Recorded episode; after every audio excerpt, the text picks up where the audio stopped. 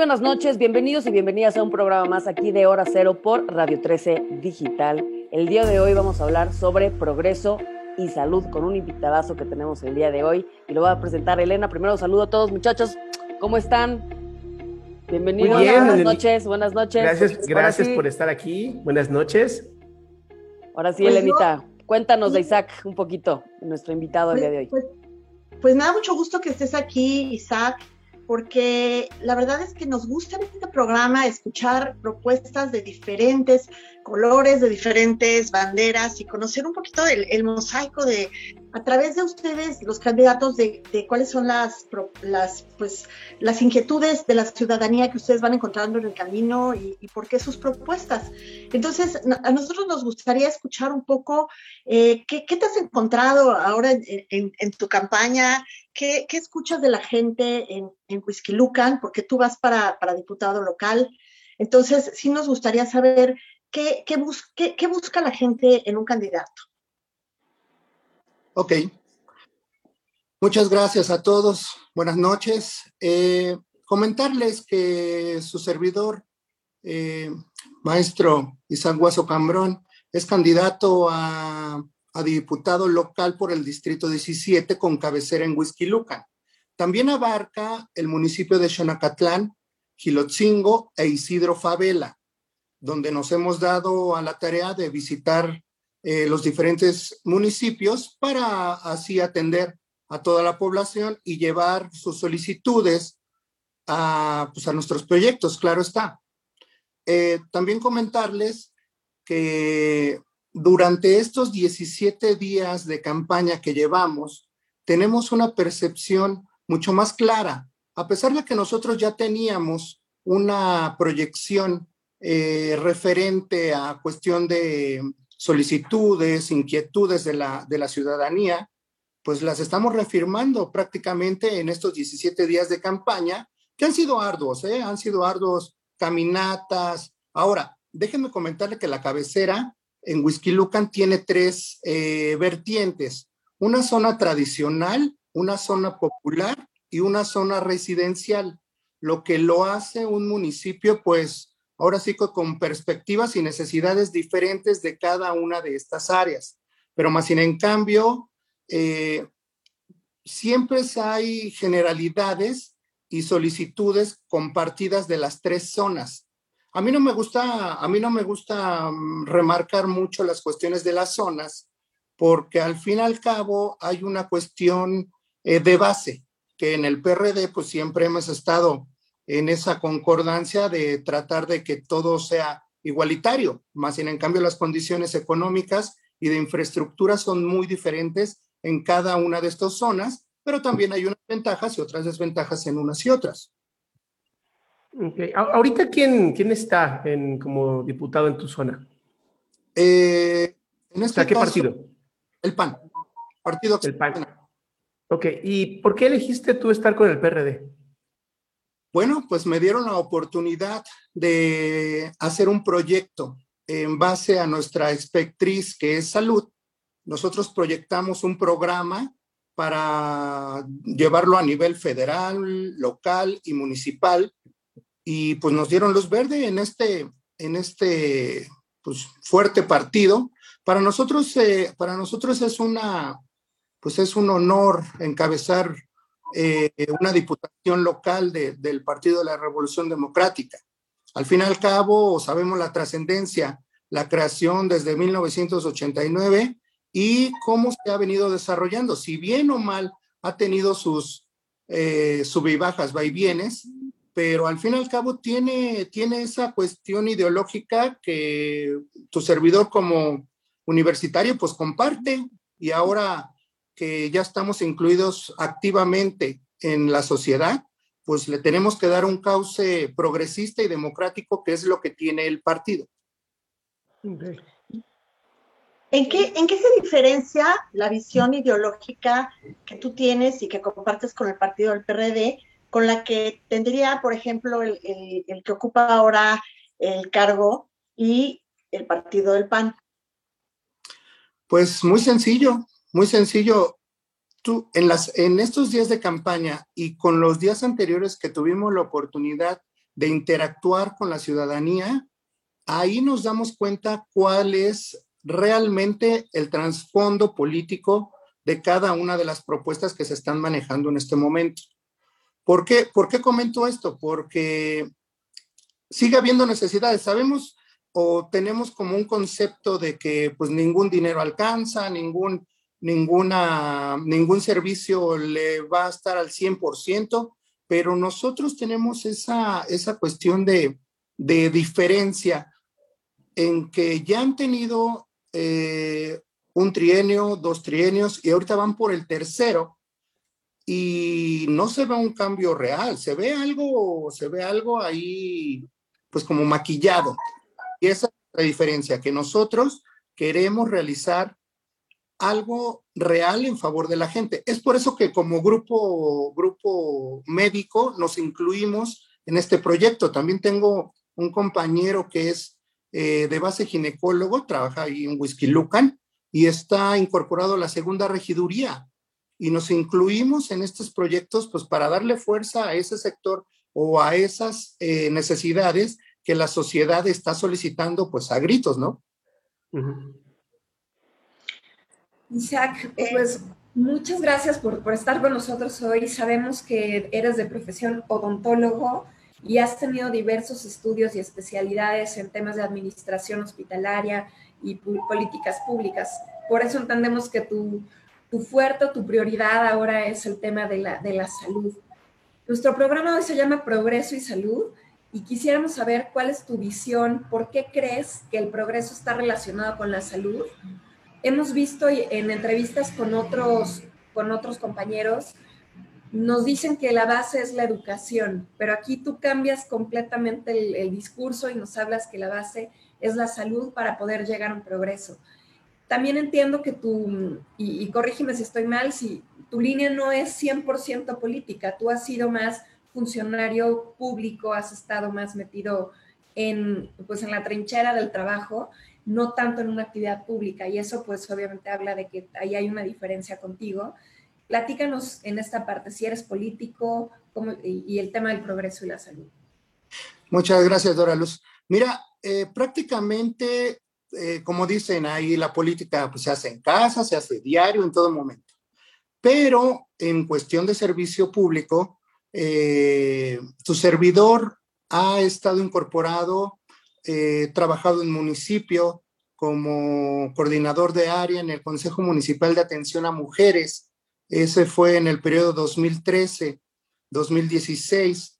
Eh, nos incorporamos porque al fin y al cabo, eh, para nosotros, tenemos que estar más cerca de la problemática y atacarla en un, en un sentido municipal, pues nos da una apertura, nos da una visión diferente y nos, nos va creando esa sensibilidad para con, ahora sí que este sector que atacamos nosotros, pues era y que trabajamos, pues es el sector de las mujeres.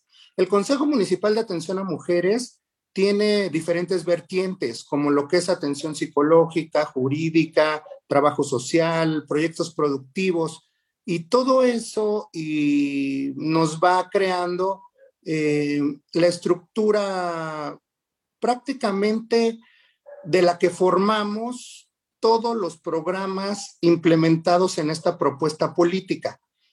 E independientemente de eso, yo siempre he participado en diferentes eh, partidos políticos, ¿por qué no decirlo? De ahora sí que se podría decir que hemos estado siempre en, concordancia con algunos actores políticos, pero siempre enfocados en el apoyo y el desarrollo de nuestra población.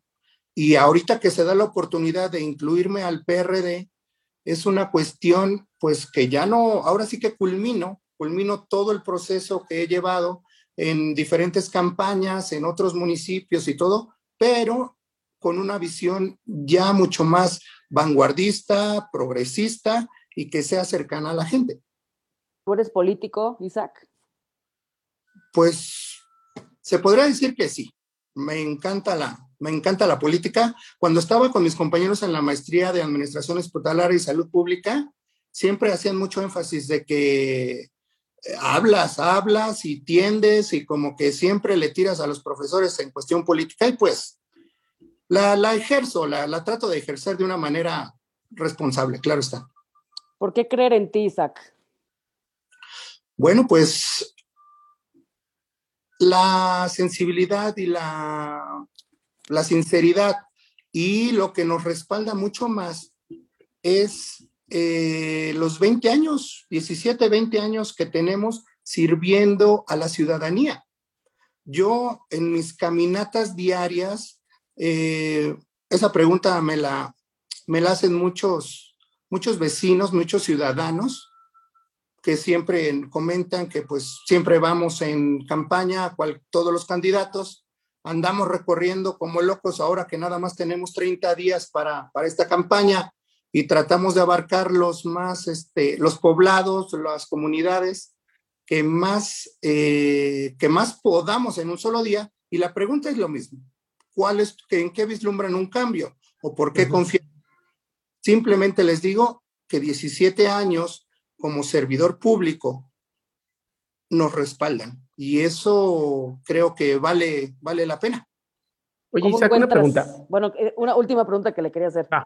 Ahorita que ya estás caminando, peinando zonas, ¿cómo encuentras a la gente? ¿Cuál es tu sentir?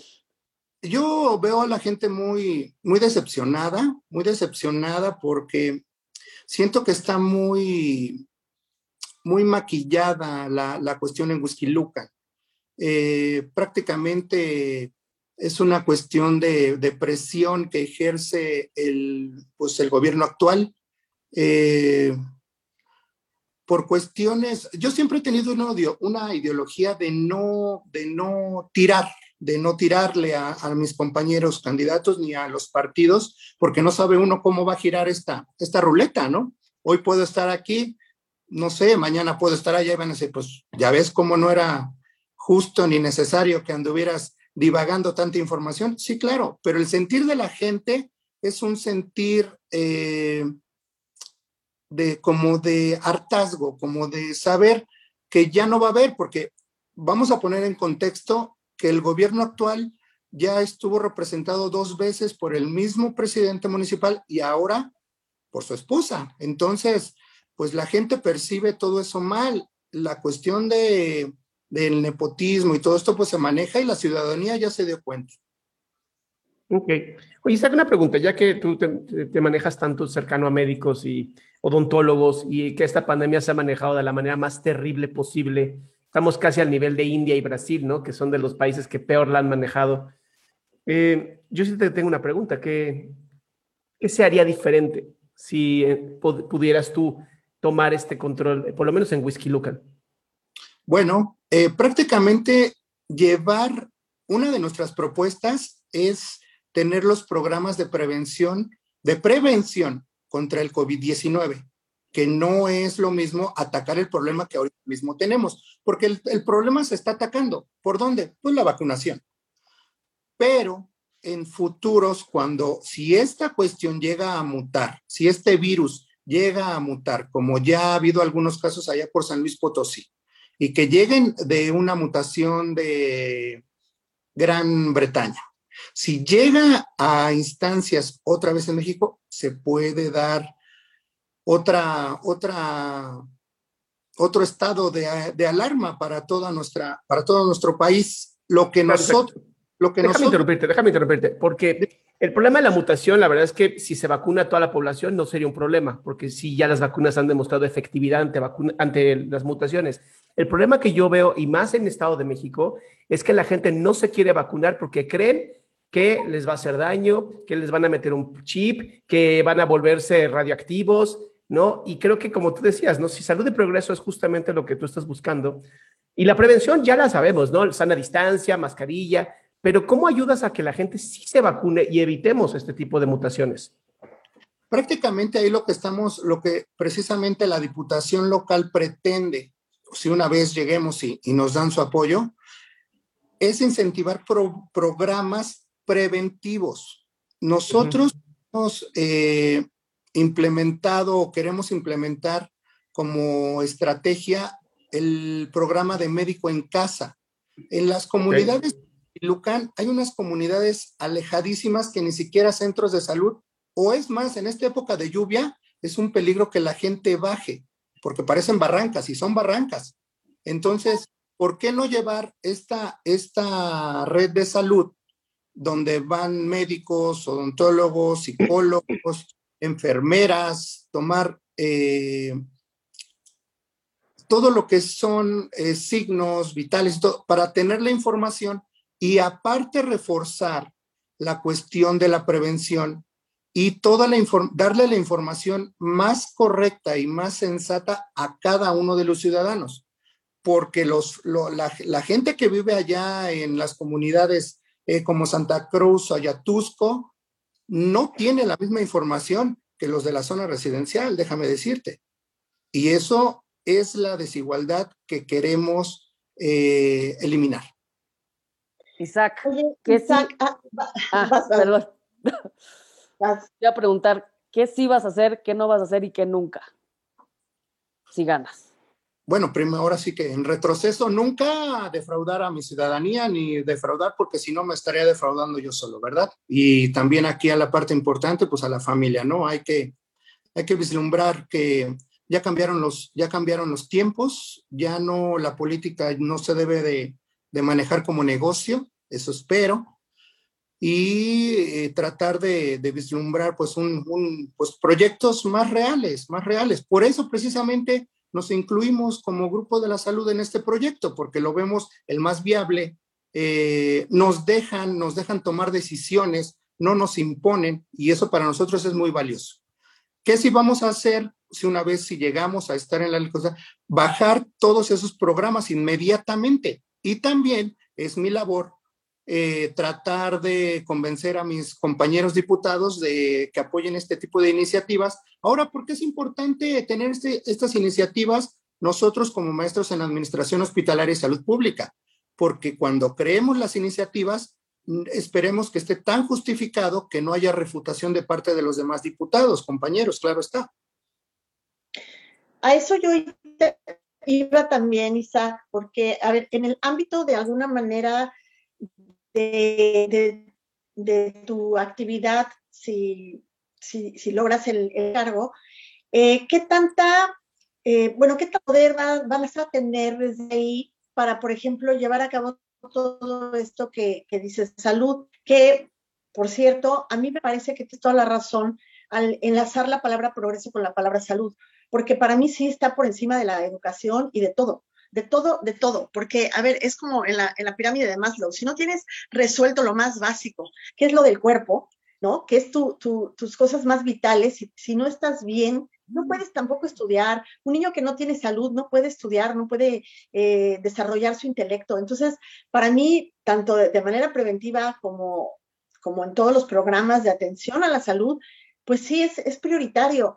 Sin embargo, aquí estamos viendo que el gobierno federal recortó más del 70% del presupuesto a la salud.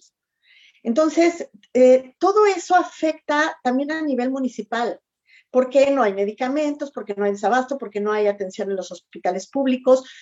¿Qué puedes hacer tú a nivel municipal o a nivel distrital para que eso suceda si no hay el presupuesto por parte del gobierno federal y pues todo lo que hay atrás de eso?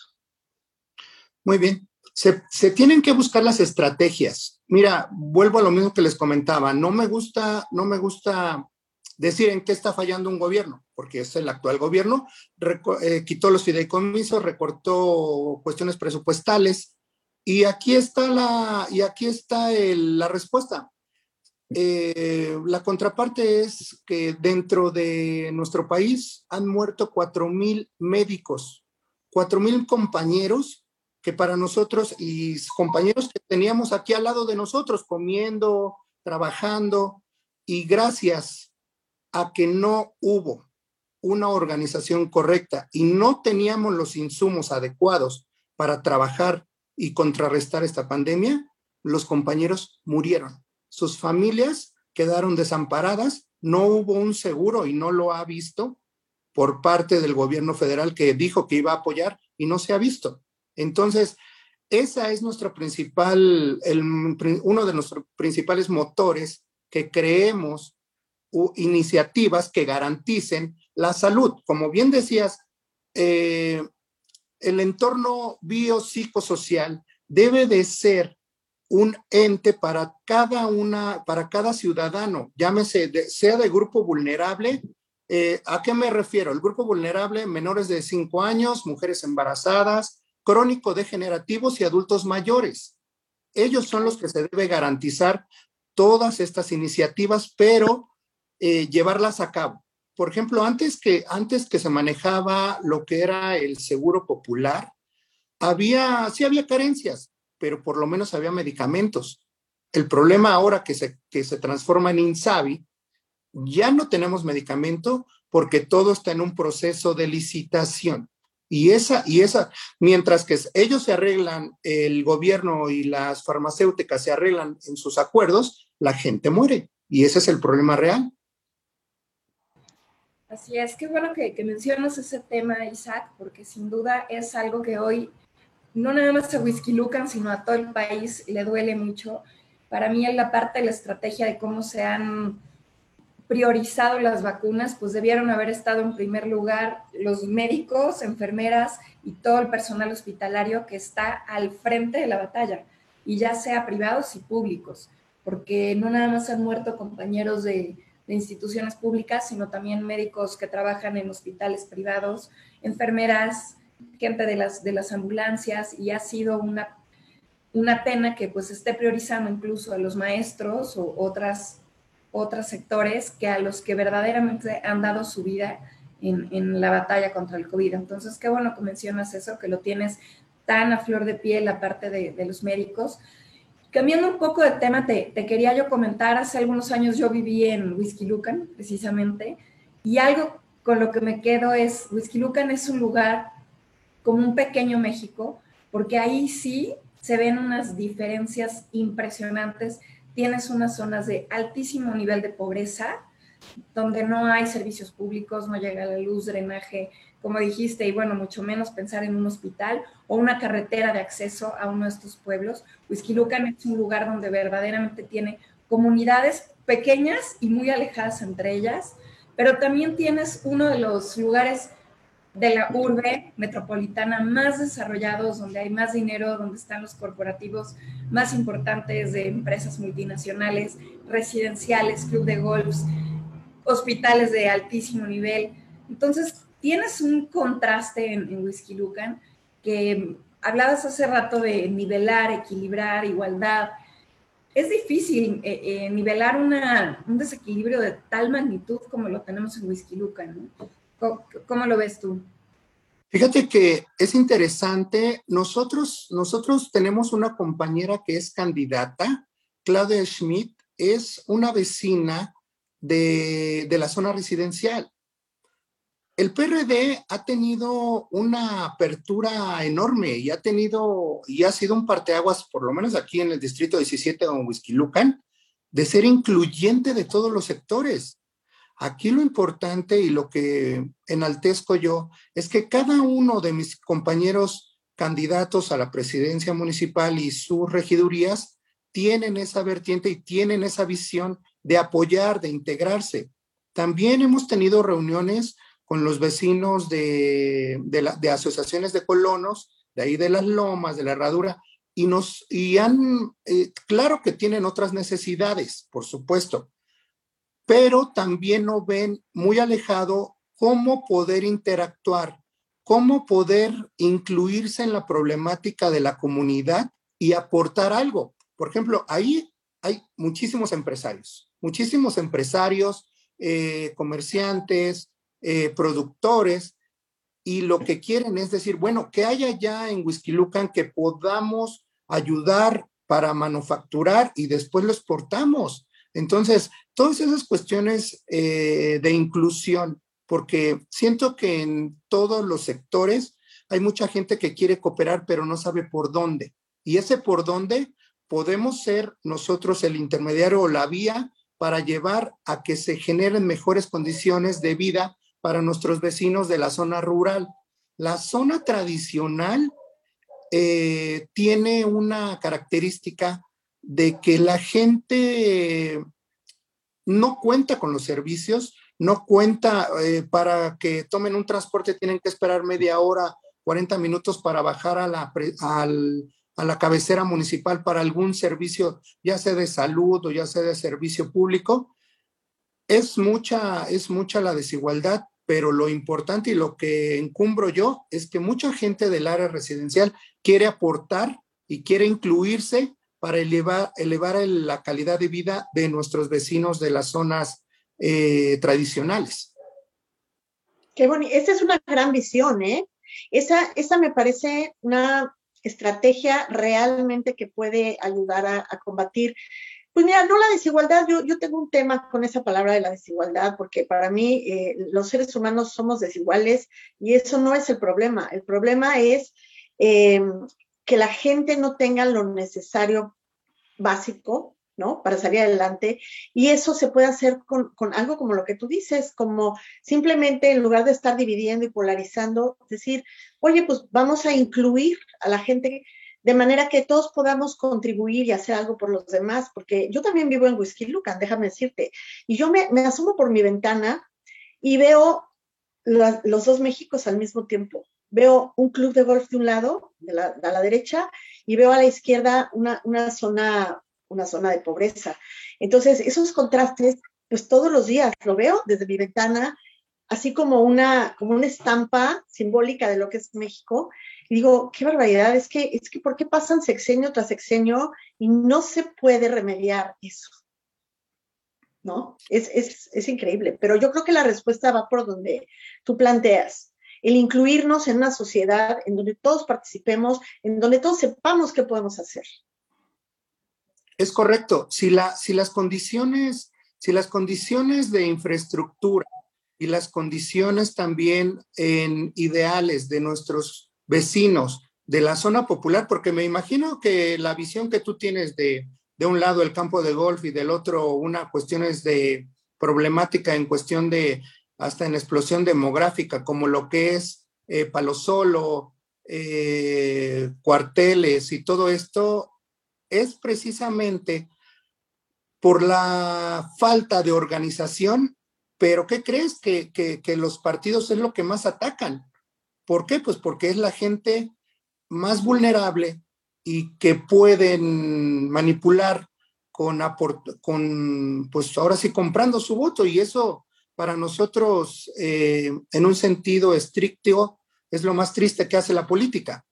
Comprar la, decisión eh, de un ciudadano, para nosotros nunca ha sido una estrategia, sino que simplemente tratarlo de hacer un cambio ideológico. Y si hacemos la inclusión de este sector tan importante, porque eh, el actual presidente municipal ahorita está en licencia porque va por una diputación plurinominal, en la cual pues ya es seguro. Eh, dice y comenta que es el municipio número uno en ranking de calidad, servicios y toda esta cuestión, pero los que estamos en Whisky Lucan sabemos que hay una gran, hay un gran abismo, tanto así de eh, del fondo como de una cañada que tenemos ahí en Whisky Lucan. Esa es la diferencia real y ese es el sentir real de la gente. Porque te imaginas que está viendo toda esa gente de la, de la, zona, de la zona popular que está pegadita ahí al country y todo eso que ellos amanecen, eh, toman su transporte para ir a trabajar a la ciudad o a Napalpan y ver ese campo de golf ahí y decir cuándo será el día que esté allá o que pueda o mis hijos algún día estén allá o que tengan las mismas oportunidades y por no y por qué no hacerlo por el sentido que le da el PRD a esta nueva ideología y esta nueva etapa que está viviendo el partido. Pues mira, esperemos Isaac que, que sí como dices tú que el partido haya tomado un mejor rumbo porque ese fue el partido casi casi creador, ¿no? Del actual gobierno que tenemos hoy en México y un desastre completo. Em, y bueno, pues eh, como dices tú, y bien dijo Elena, si no hay salud, por más educación que le quieras dar a los niños, por más educación que quieras generar, por más progreso, en una cuenta médica se te puede ir todo. Y por desgracia, hoy no tenemos medicamentos para niños con cáncer, para personas, los médicos están muriendo, no vacunan a todos los médicos. O sea, hay un claro sesgo, hay un claro sesgo de ustedes sí, si son mis fieles seguidores, ustedes no, si no me siguen. Entonces, necesitamos, necesitamos que México tenga otra vez un equilibrio en cámaras, como no lo está teniendo al día de hoy. Y pues bueno, muchísimas gracias también a ti, Isaac, por, por darnos estas propuestas, por dar una, una, visión un poquito más clara, ¿no? De lo que, de lo que podríamos eh, esperar de ti. Y pues bueno, este, yo por mi parte, bueno, me, me, doy, me voy muy a gusto. Espero que a la gente también le haya gustado esto, que la gente comente, que la gente si están en Whisky Luca, bueno, pues ya saben cómo se llama, ya saben qué, qué piensa, qué opina, porque eso es otra. Voten por personas que conozcan, no voten nada más por un partido, porque muchas veces el partido a lo mejor no es tan bueno, pero la persona sí. Muchas gracias, Adri. Pues muchas gracias, Isaac. Gracias por compartirnos toda tu, tu, visión y tus planes. Que sea lo mejor para ti y para todos. Muchas gracias, gracias. A, sus órdenes para cualquier otra, otra oportunidad que tenga de compartir. Ahora sí que propuestas, ideologías, pues aquí estoy a sus órdenes. Claro que Bien. Sí, un, un, un mensaje final que quieras darle al auditorio. Pues más que nada que eh, piensen, razonan, y decidan su voto. Solamente, solamente aquí tenemos un, una propuesta real y queremos que ese 6 de junio lo ejerzan con mucha, con mucha cautela y con mucha decisión para, para vislumbrar un nuevo futuro. Muchas gracias. Gracias a ti. Gracias, Isaac. Buenas noches, gracias. Buenas Elena. noches. Gracias. Gracias, buenas noches, Isaac.